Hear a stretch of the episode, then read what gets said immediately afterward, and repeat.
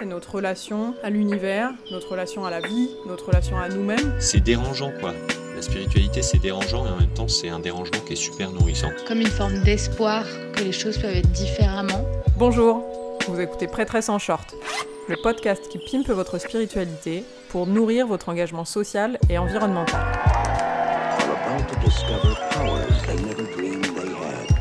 Politique et spiritualité c'est comme tomate mozza. Faut absolument des deux pour qu'il y ait un truc qui marche. Je suis Claire Garin et dans ce premier épisode, je vais parler de ce que veut dire être spirituel et en quoi c'est politique d'investir sa spiritualité en 2021. Pour commencer, c'est important pour moi de vous situer qui je suis et d'où je parle. Je suis une femme blanche, cis, je n'ai pas de handicap visible, j'ai grandi dans une famille de classe moyenne de la campagne normande, de natifs normands. J'ai été éducatrice spécialisée pendant une dizaine d'années dans le champ de la grande précarité et de la santé mentale pour les adultes. J'ai commencé à investir ma spiritualité il y a un peu plus d'une dizaine d'années et aujourd'hui je suis formatrice et auteur dans le domaine spirituel. Ah, il faudrait vraiment que je te présente à ma copine Sophie. Elle fait du yoga. Elle est super spirituelle, elle aussi. Mais tu te souviens de mon pote Marco? Marco, il fait des trucs de respiration avec euh, des tambours et des choses comme ça. Il fait des ateliers tous les week-ends. Il est super spirituel. Tu t'entendrais trop bien avec ma belle-sœur Béatrice. Elle est super spirituelle. euh, elle met plein de bougies, des trucs comme Oh, ça. Mais ce que tu me dis, ça me fait penser à mon pote Julien. Il est super spirituel. On entend beaucoup le terme spirituel. On ne sait pas toujours à quoi ça fait référence. On l'utilise dans plein de contextes et c'est un de ces mots qui va parfois décrire bien d'autres choses que sa définition originelle. Aussi, spirituel, ça peut faire peur. Aujourd'hui en Occident, le terme spirituel fait parfois référence à une communauté, à une manière d'être, peut-être même à un environnement ou voire même à une façon de s'habiller. Et alors bien que je sois moi-même une grande adepte des explorations spirituelles, j'en ai fait mon métier, c'est dire, quand les gens veulent me présenter une autre personne dite spirituelle, en vrai, je me sens pas super inspirée. J'ai dans ma tête tout un tas de clichés dans le ton de la voix, la façon de s'habiller, la façon de vivre, et je me reconnais pas dedans, voire même pour être tout à fait honnête, certains de ces clichés-là me font fuir. Alors la question avec laquelle je suis, c'est qu'est-ce qui rend quelqu'un spirituel ou non? Et est-ce que les gens qu'on dit spirituels forment de fait une communauté entre eux? Qui est spirituel? Qui ne l'est pas? C'est sans doute une des questions les plus intimes qu'on peut se poser aujourd'hui, et j'ai interrogé plusieurs de mes proches sur leur spiritualité, sur ce que ça voulait dire pour eux d'être spirituel et sur la manière dont ils le vivaient aujourd'hui. Je vous ai sélectionné quelques extraits. C'est croire en quelque chose de plus grand, c'est-à-dire croire que il y a des choses qui existent, qui ne dépendent pas de ma volonté et de ce qui existe aujourd'hui dans la société actuelle, mais par contre, je peux croire là-dedans, comme une forme d'espoir que les choses peuvent être différemment. Je ne sais pas encore comment, mais je sais que c'est, je sais qu'il y a autre chose qui œuvre et il n'y a pas seulement moi et pas seulement le monde tel que je le connais. Pour moi, être spirituel, ça veut dire être à contre-courant d'un truc qui, euh, je sais pas d'où ça vient, en tout cas dans notre monde aujourd'hui, mais qui nous fait tous courir, qui nous fait tous aller super vite. Il suffit toujours de s'adresser à quelqu'un pour voir que la personne commence très souvent en disant, en soufflant et en disant je suis sous l'eau. Et donc pour moi, être spirituel, c'est être sur un autre rythme, avoir une cadence intérieure, un truc qui fait que tu es lent, que tu sais être lent quand tu en as besoin. Euh, et c'est un peu euh, mystérieux. J'ai l'impression que euh, être spirituel, c'est être relié à plein de choses. C'est être relié à un truc en moi qui est indépendant du contexte, qui est indépendant des bouleversements du monde, un truc qui bouge pas, une sorte de bulle de sécurité. J'ai l'impression que euh, il y a 95% de mes rencontres aujourd'hui qui sont euh, qui sont un peu des fausses rencontres où on se dit des choses sans vraiment se les dire, où on se livre pas totalement, on sous-entend des trucs, on se découvre pas. En tout cas, moi, je me découvre pas. J'ai peur de dire des choses sur moi, j'ai peur de me livrer, de livrer de mon intérieur et tout. Et du coup, euh, être spirituel, pour moi, c'est vivre une rencontre totale, euh, oser la rencontre, oser me laisser surprendre, me laisser déranger par l'autre personne. Et du coup, le lien que je fais de moi à une autre personne, pour moi, là, il est vraiment spirituel et il est vraiment dérangeant. Pour moi, c'est une profondeur, euh, c'est une disposition au souffle, une présence. Par exemple, moi, tous les matins, je prends le vélo et tous les soirs, enfin, pour aller au travail, j'ai 40 minutes de vélo. Et c'est des moments, c'est des rendez-vous en fait. C'est des moments vraiment privilégiés où je suis sur mon vélo, seule, en plein milieu des champs ou de la forêt. Et euh, c'est là où j'en profite pour, euh, dans le silence, vraiment essayer de me, de me, de m'ouvrir à cette présence. Une définition qu'on trouve pour spirituel, c'est ce qui est de l'ordre de l'esprit ou de l'âme, ce qui concerne sa vie, ses manifestations, ce qui est du domaine des valeurs morales et intellectuelles. Alors quand on regarde cette définition-là, ben, je pense pas qu'il y ait des personnes spirituelles et des personnes pas spirituelles. Si spirituel, ça fait référence à l'esprit ou à l'âme, tout le monde est guidé par une âme, et donc si spirituel c'est celui qui explore l'expérience de l'âme, alors on ne pourrait pas penser que certains soient plus spirituels que d'autres. Alors du coup, dire de quelqu'un qu'il ou elle est spirituel, ça n'a pas trop de sens. Ce serait un peu comme de dire de quelqu'un qu'il est très corporel, mais tout le monde a un corps. Donc quand on dit qu'on est spirituel, j'imagine que ce à quoi on veut faire référence, c'est en fait la manière dont on est en relation avec notre esprit ou avec notre âme. C'est le temps qu'on passe à le nourrir, à le développer, c'est la valeur que ça a pour nous. Ou alors, j'imagine qu'on peut faire référence à quelqu'un qui a des pratiques spirituelles. Euh, souvent, on va penser aux pratiques un peu référencées comme la méditation, le yoga ou la participation à certaines pratiques religieuses. Mais fondamentalement, donc tout le monde est spirituel. Et on devrait en fait parler de la manière dont chacun investit sa spiritualité ou nourrit sa relation à la spiritualité. C'est la même chose que pour le corps. Si tout le monde est corporel, par contre, tout le monde n'investit pas la relation à son corps de la même façon. Certains vont courir, certains vont jardiner, certains vont se faire masser, et certains vont avoir assez peu de relations avec leur corps, mais tout le monde en a un. Donc dans mon cas, par exemple, pour revenir à la spiritualité, je nourris la mienne de manière plutôt quotidienne, avec des pratiques corporelles, au sein de communautés, et dans un certain nombre de valeurs qui pour moi font du sens. Et certaines des valeurs importantes pour moi, c'est vraiment que ma spiritualité, elle s'adapte à ma vie telle qu'elle est. Que ce soit plutôt une spiritualité moderne, donc je vais faire beaucoup de rituels, mais je vais les laisser euh, s'adapter à ce qu'est la réalité de ma vie. Par exemple, en démarrant ce podcast, j'ai allumé une bougie et j'ai appelé l'esprit du podcast. Je ne sais pas s'il existe vraiment un esprit du podcast, mais en tout cas, s'il existe, ben, c'est cool s'il est avec nous. Dans ma, dans ma pratique, du coup, j'aime bien vraiment euh, instaurer suffisamment d'humour et puis, euh, je vais créer des rituels qui peuvent être inspirés de différentes cultures, voire même de différentes religions, mais pas d'une seule en particulier. Donc, c'est une pratique assez libre, qui essaye d'être le plus respectueuse possible, mais qui va vraiment matcher avec euh, ce dont moi j'ai besoin aujourd'hui. Et dans ma conception de la spiritualité, ça va vraiment être assez séparé des aspects extérieurs, donc c'est pas tellement le nombre de bougies qu'on va mettre, la façon dont on s'habille ou le fait de parler avec une voix plus ou moins douce ou quoi que ce soit, pour moi, c'est vraiment quelque chose qu'on nourrit de l'intérieur. Aujourd'hui, la raison pour laquelle ce podcast s'appelle Prêtresse en short, c'est justement pour ça, c'est comment on peut nourrir des pratiques anciennes et vraiment ancrées dans, une, dans un lien avec l'invisible très profond, comme les prêtresses le faisaient euh, sans doute euh, devant les temples il y a des milliers d'années. Et en short, avec euh, aujourd'hui en 2021, ben, moi je porte des shorts. et j'ai pas envie d'avoir besoin de mettre une robe en chanvre pour absolument vivre ma spiritualité. Je veux rester qui je suis et que ma spiritualité s'adapte à qui je suis.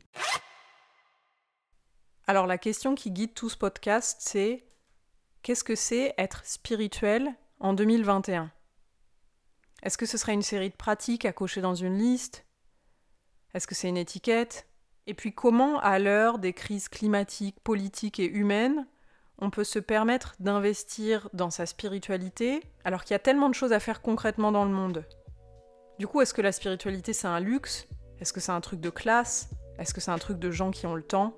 À quoi ça sert d'être spirituel? Est-ce que c'est vraiment ce qu'on a de plus important à faire étant donné l'urgence dans laquelle on se trouve? Selon moi, la spiritualité c'est intime, mais je pense aussi que la spiritualité c'est politique et plus encore à notre époque. Investir notre spiritualité en 2021, ou quand vous écoutez ce podcast, c'est justement une partie de la réponse à comment tenter d'enrayer, d'améliorer ou de créer des systèmes différents. De la même manière que tout le monde est spirituel, je pense que tout le monde est politique. Politique, ça vient de police, la cité, et donc qui vit dans une cité, ou en tout cas qui vit en communauté, qui vit en lien avec d'autres personnes, est politique. alors c'est pas hyper nouveau comme idée, il euh, y a un gars qui l'a dit avant moi, c'est Aristote. Aristote, il dit l'homme est un animal politique. Et il développe exactement cette idée, du fait qu'à partir du moment où on choisit de vivre en lien avec les autres, on est politique. Et on peut être plus ou moins investi, on peut être plus ou moins passionné, on peut être plus ou moins d'accord avec la façon dont les représentants gèrent la politique de notre communauté spécifique, que ce soit un État ou un autre groupe.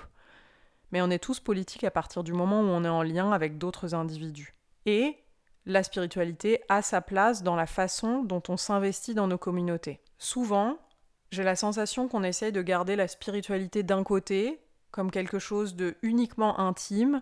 On ferait des workshops le week-end, ou on ferait euh, de la méditation seul chez soi. Et notre engagement politique serait d'un autre côté comme quelque chose de plus collectif, de plus visible. J'ai l'impression que la spiritualité et l'engagement sont à deux opposés d'un spectre et qui ne se rencontrent pas. Et puis aussi, euh, c'est comme si la spiritualité, c'est les gens calmes et ancrés, et puis la politique, c'est les gens enragés. Éventuellement, c'est aussi euh, les gens qui vont chercher à dominer. Alors c'est pareil, c'est difficile de se faire rencontrer ces archétypes ensemble. Et ce que je constate dans ma vie, c'est que plus je développe l'un et l'autre, plus en fait j'ai besoin de l'un et l'autre, et plus ils se nourrissent ensemble.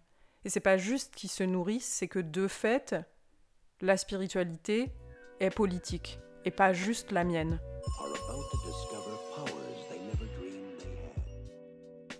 Premièrement, la spiritualité est politique parce qu'elle développe le bien-être individuel et on a besoin d'individus qui vont bien. Ça paraît évident dans nos vies, quand on va mieux, quand on est plus reposé, quand on est mieux nourri, quand on est soutenu par nos amis, par une communauté, on arrive à aller plus loin dans nos projets. On arrive à créer plus, on a plus d'espace pour euh, envisager des choses nouvelles, pour envisager des choses qui n'ont jamais existé. Dans une société qui est très matérielle et qui aime les preuves, c'est vraiment très facile de démonter la spiritualité, de la minimiser, de la moquer, ou de l'amener au rang d'une fantaisie ou de quelque chose qui ne concerne que le bien-être individuel. Mais si ça ne concernait en effet que le bien-être individuel, ce serait déjà très politique en soi. Parce que c'est assez clair que des individus qui vont bien font des meilleurs choix et vont plus loin que des individus qui vont mal. En deuxième, la spiritualité est politique parce qu'elle nous fait grandir, elle nous aide à retrouver notre souveraineté, elle nous fait passer de l'état d'enfant, individuellement et collectivement, à l'état d'adulte. Réclamer notre spiritualité, c'est réclamer toutes les parties de nous. C'est reprendre notre pouvoir, grandir dans notre capacité à faire face à un monde complexe et toujours changeant. Pour moi, une des raisons pour laquelle la spiritualité est aussi dénigrée, et pour lesquelles beaucoup d'entre nous en Occident été coupés de notre spiritualité, c'est justement politique. Le meilleur moyen pour contrôler des individus, c'est de les couper de leur souveraineté individuelle, pour pouvoir euh, leur appliquer une souveraineté qui viendrait d'ailleurs, pour pouvoir les faire obéir à d'autres systèmes.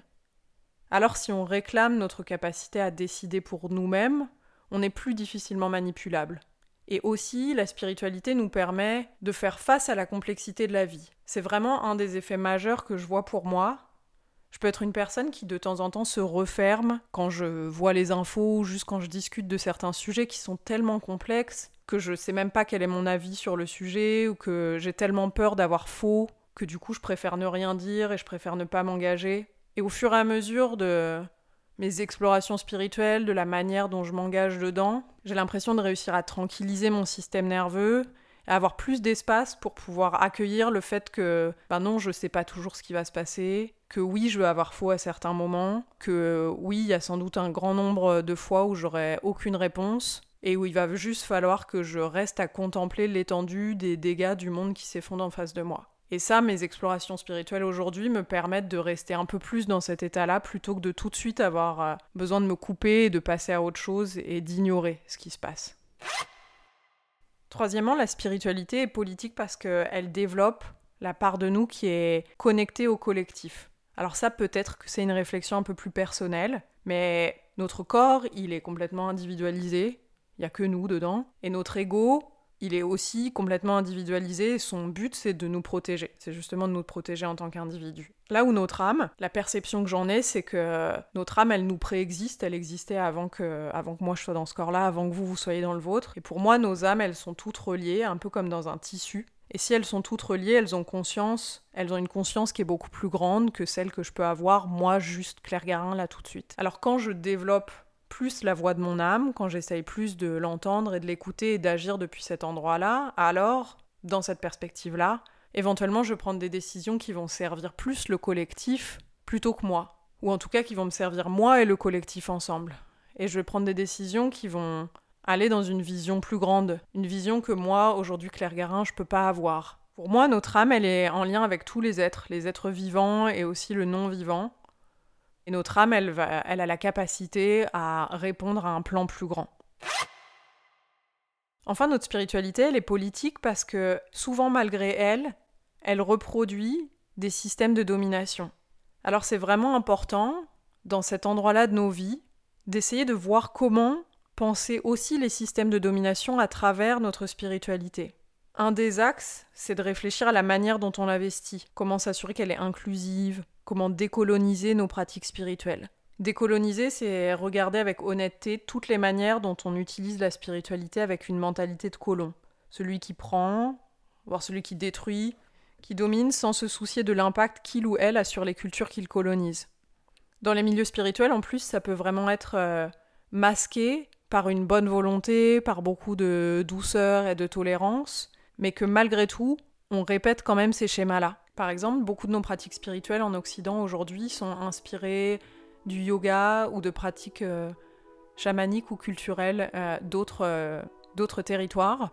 Le koya, c'est issu de pratiques chamaniques des chamans des Andes au Pérou. Et une des questions qui se posent dans le koya pour beaucoup de professeurs et pour moi, c'est comment je m'assure de ne pas être une blanche privilégiée aujourd'hui qui utilise une culture qui, elle, est en déclin et en souffrance et comment je m'assure que moi, qui me fais de l'argent avec ça, parce que mes cours sont payants, les gens viennent à mes cours et me payent, comment je m'assure qu'il y a un système de reversion?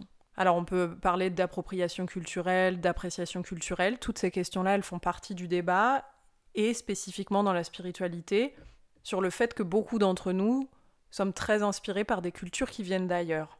Aujourd'hui, une des choses que j'ai décidé, par exemple, en réfléchissant à ça, c'est de c'est de donner un pourcentage de mes recettes dans les cours de Koya à la fondation qui soutient aujourd'hui les Kéros. Les Kéros, c'est ces chamans des Andes. Alors il y a à peu près 5 à 10%, ça dépend de ce que je donne, que je reverse tous les ans. Je dis pas que ce soit la solution ultime, mais en tout cas, aujourd'hui, c'est essentiel d'avoir une réflexion autour de ça et de voir comment, malgré nous, on ne perpétue pas une mentalité de colon. Par exemple, c'est aussi la manière dont on va recréer un entre-soi et dont, en ayant des pratiques qui soient payantes, puisque c'est notre métier, on va s'adresser à seulement une partie de la population. Ou en ayant une communication où euh, il n'y a que des femmes blanches qui viennent à nos cours, alors on continue à inciter uniquement des femmes blanches à venir à nos cours.